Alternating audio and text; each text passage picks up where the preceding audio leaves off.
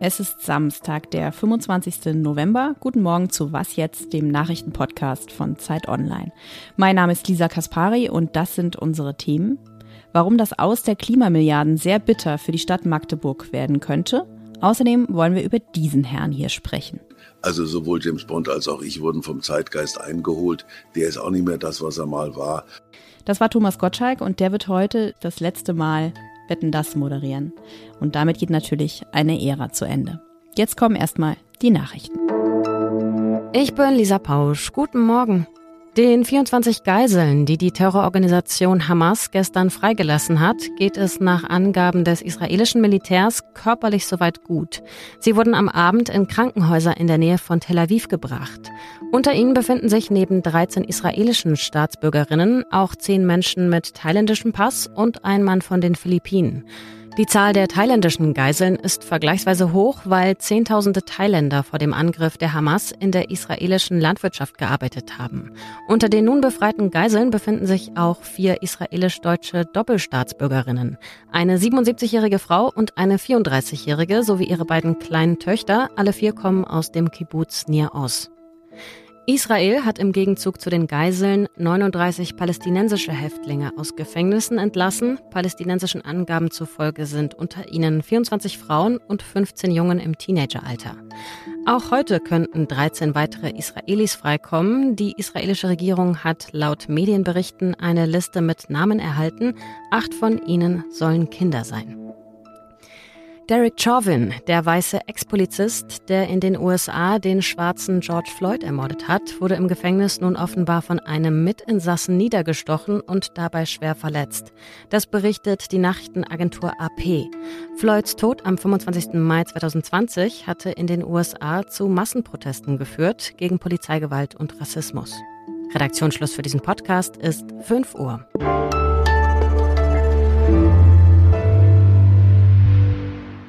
Im Klimafonds der Bundesregierung fehlen bekanntlich nach dem Urteil des Bundesverfassungsgerichts 60 Milliarden Euro. Viel Geld, klar, aber was bedeutet das ganz konkret für Projekte, die mit diesem Geld gefördert werden sollten? In Magdeburg zum Beispiel, wo der US-Chip-Hersteller Intel mit sehr großzügigen Subventionsversprechen gelockt wurde, doch bitte sein Halbleiterwerk dorthin zu bauen, Dort sorgt man sich jetzt darum, dass Intel einen Rückzieher machen könnte.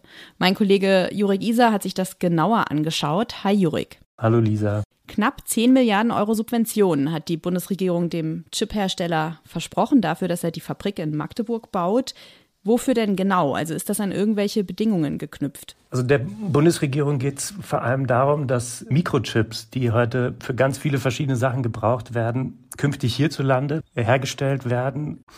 Und äh, da will man sich unabhängig machen von, von Lieferketten äh, auf der einen Seite. Es ist aber auch ein Signal an Ostdeutschland, dass man zeigt, wir fördern die Wirtschaft dort, wir sorgen dafür, dass dort Arbeitsplätze entstehen. Es soll nicht nur Intel sich da ansiedeln, sondern ein ganzes Innovationszentrum entstehen für die Halbleiterproduktion, also auch Zulieferer hinterherkommen, sodass äh, eben nicht nur tausende Arbeitsplätze bei Intel, es sind 3000, die Intel schaffen möchte, dort entstehen, sondern auch äh, weit darüber hinaus. Du hast es schon ein bisschen angesprochen. Warum ist die Halbleiterindustrie so wichtig für Magdeburg?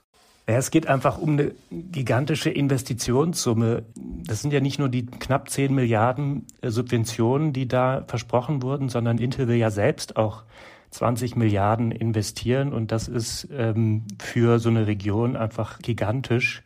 Dazu kommen dann, wie gesagt, äh, möglicherweise andere Unternehmen, die dort auch äh, investieren. Es gibt sogar manche, die sagen, solche Investitionen haben das Potenzial, dass der Osten äh, endlich wirtschaftlich auch auf das Niveau äh, der alten Bundesländer kommt. Und äh, all das hat in Magdeburg äh, schon eine Art Euphorie ausgelöst. Und äh, die steht jetzt natürlich auf dem Spiel. Auch die Universität hing da oder hängt da ja mit drin. Inwiefern? Also die Uni hat extra einen neuen Studiengang eingerichtet für die Halbleitertechnologie und 20 äh, Studierende haben da angefangen zum, zum Wintersemester und denen kann man natürlich auch schwer erklären, wenn das Ganze äh, jetzt plötzlich doch nicht kommt. Also die ganze Stadt hat sich eigentlich darauf verlassen, dass diese Subventionen auch gezahlt werden. Und man appelliert jetzt natürlich auch an die Bundesregierung, äh, dass man sich an diese Versprechen hält. Genau. Olaf Scholz hat gesagt, er ist zuversichtlich, dass die Milliarden aufgetrieben werden, aber eine Garantie hat er nicht abgegeben. Ich danke dir, Jurik. Gerne.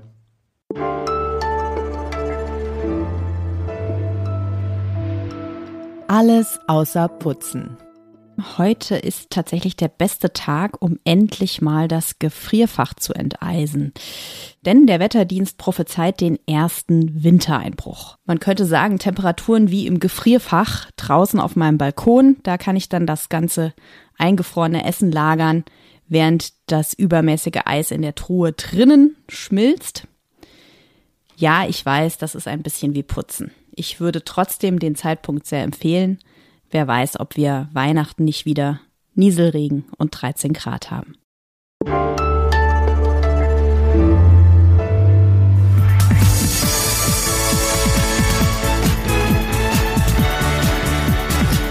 Schönen guten Abend.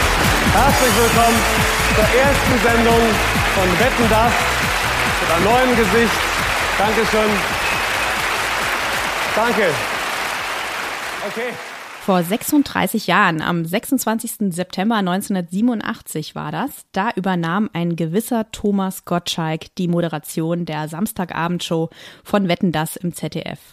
Schnell wandelte sich der Gottschalk zum Sunny Boy und Wetten das wurde in den 90er Jahren zur Hauptunterhaltungsshow im deutschen Fernsehen. Die jüngeren Was jetzt Hörerinnen und Hörer, die erinnern sich vielleicht nicht, ich schon. Hauptunterhaltungsshow, was bedeutet das? Naja, also wenn Elton John oder Madonna oder Michael Jackson zu Gast waren, dann saßen wir am Samstagabend tatsächlich alle zur gleichen Zeit vor dem Fernseher und schauten zu. Und am Montag in der Schule wurde dann ausführlich besprochen, welche Wette war besonders gut, wie war Gottschalks Outfit. Das ist lange her, genauso wie die Zeiten, als jeder vierte Deutsche Wetten das schaute. In den letzten Jahren hat die Sendung gelitten, sinkende Einschaltquoten, Altherrenhumor, zweitrangige Gäste. Und Thomas Gottschalk, der ist heute auch schon 73 Jahre alt und nicht mehr der modernste, wie er ja selbst in dem Zitat am Anfang unserer Sendung gesagt hat. Jetzt soll also endgültig Schluss sein. Heute Abend gibt es die letzte Folge von Wetten das mit Thomas Gottschalk und unser Kulturredakteur Daniel Gerhardt, der wird dabei sein. Hi Daniel. Hallo. Was genau ist denn da heute zu erwarten? Also ich gehe eigentlich schon davon aus, dass es eine relativ klassische Wetten-Das-Sendung wird. Also äh, sehr kleinteilig, sehr wuselig, ähm, sehr viel Nostalgie und so. Es kommt, äh, ja, was noch übrig ist von Take That, kann man glaube ich sagen. Cher kommt, Matthias Schweighöfer, Jan-Josef Liefers, Helene Fischer kommt auch und man, man, sieht so ein bisschen, es fehlt so ein ganz großer Hollywood-Star vielleicht auf der Gästeliste. Ähm, ich weiß nicht, vielleicht gibt es da noch, da noch eine Überraschung geplant. Und ich denke, es wird sehr lang werden. Also Thomas Gottschalk ist ja dafür bekannt, zu überziehen. Und ich glaube nicht, dass er jetzt in seiner letzten Sendung da äh, besonders ausgebremst würde, wenn er noch mal, weiß ich nicht, halbe Stunde, dreiviertel Stunde länger machen will, als eigentlich vorgesehen war. Wann hat eigentlich der Niedergang von Wetten das begonnen und was hat ihn deiner Meinung nach beschleunigt? Also es gab im Jahr 2011 in einer Sendung einen Unfall. Der Wettkandidat Samuel Koch ist damals äh, bei seiner Wette gestürzt und ähm, war danach vom Hals abwärts querschnittsgelähmt. Und äh, das war sicherlich ein, ein Schlüsselmoment für die Sendung. Die wurde damals abgebrochen. Gottschalk hat dann danach auch seinen Rücktritt erklärt. Und ähm, ja, ich glaube, dass dadurch dann aber auch also durch diesen Unfall so ein bisschen überschattet wurde, dass so ein Bedeutungsverlust eigentlich auch schon vorher begonnen hatte. Das Ausladende der Sendung, das zeitliche Commitment, das sie von ihrem Publikum gefordert hat, aber auch einfach Gottschalks Art, wie er sich an Gästinnen rangeschmissen hat, die Sprüche, die er geklopft hat. Es war halt auch alles nicht mehr so richtig zeitgemäß. Mhm. Du hast es schon angesprochen, ähm, es gab 2011 und 2021 auch schon mal eine Abschiedsshow von Gottschalk. Also jetzt will er zum dritten Mal aufhören. Ist das am Ende alles nur PR für gute Einschaltquoten oder ist es jetzt wirklich vorbei? Es ist sicherlich auch eine gute PR-Aktion, aber ich halte das trotzdem auch für glaubwürdig. Also Thomas Gottschalk, du hast gesagt, er ist jetzt 73. Ich nehme ihm das auf jeden Fall ab, dass er selber bestimmen möchte, das ist der, der Punkt, um aufzuhören. Wetten, das steht ja ganz doll auch für die vergangenen Erfolge des analogen Fernsehens. Heute gucken wir alle Samstagabends eher was on demand, also bei Streaming-Anbietern.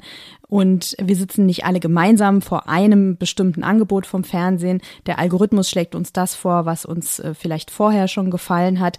Geht da vielleicht auch was verloren? Also der viel beschworene Lagerfeuermoment. Es geht eben so eine, so eine Heimeligkeit verloren, die die Sendung, glaube ich, sehr daraus gezogen hat, dass eigentlich relativ egal war, was da passiert ist. Also es ging ja nie wirklich um, um die Wetten, äh, es ging auch nie um astronomische Preisgelder, wenn man das mit anderen Sendungen vergleicht.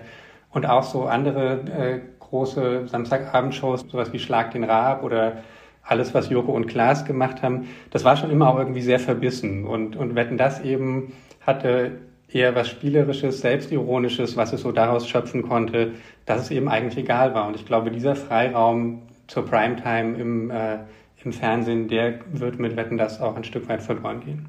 Ich danke dir, Daniel. Danke. Und das war's für heute. Definitiv aber nicht die letzte Ausgabe von Was jetzt. Wir machen noch viele Jahre weiter und falls Sie uns dabei unterstützen wollen, würden wir uns natürlich freuen. Für alle Was jetzt Hörerinnen und Hörer gibt es nämlich die Möglichkeit, die Zeit vier Wochen lang kostenlos zu testen.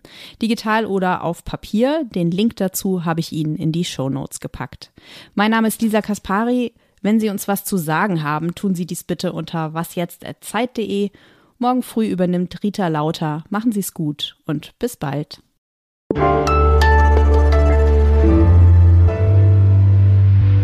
Also ich war als Kind riesiger Bon Jovi-Fan und wenn mich nicht alles täuscht, sind die auch mal bei Wetten das aufgetreten und äh, das fand ich natürlich toll,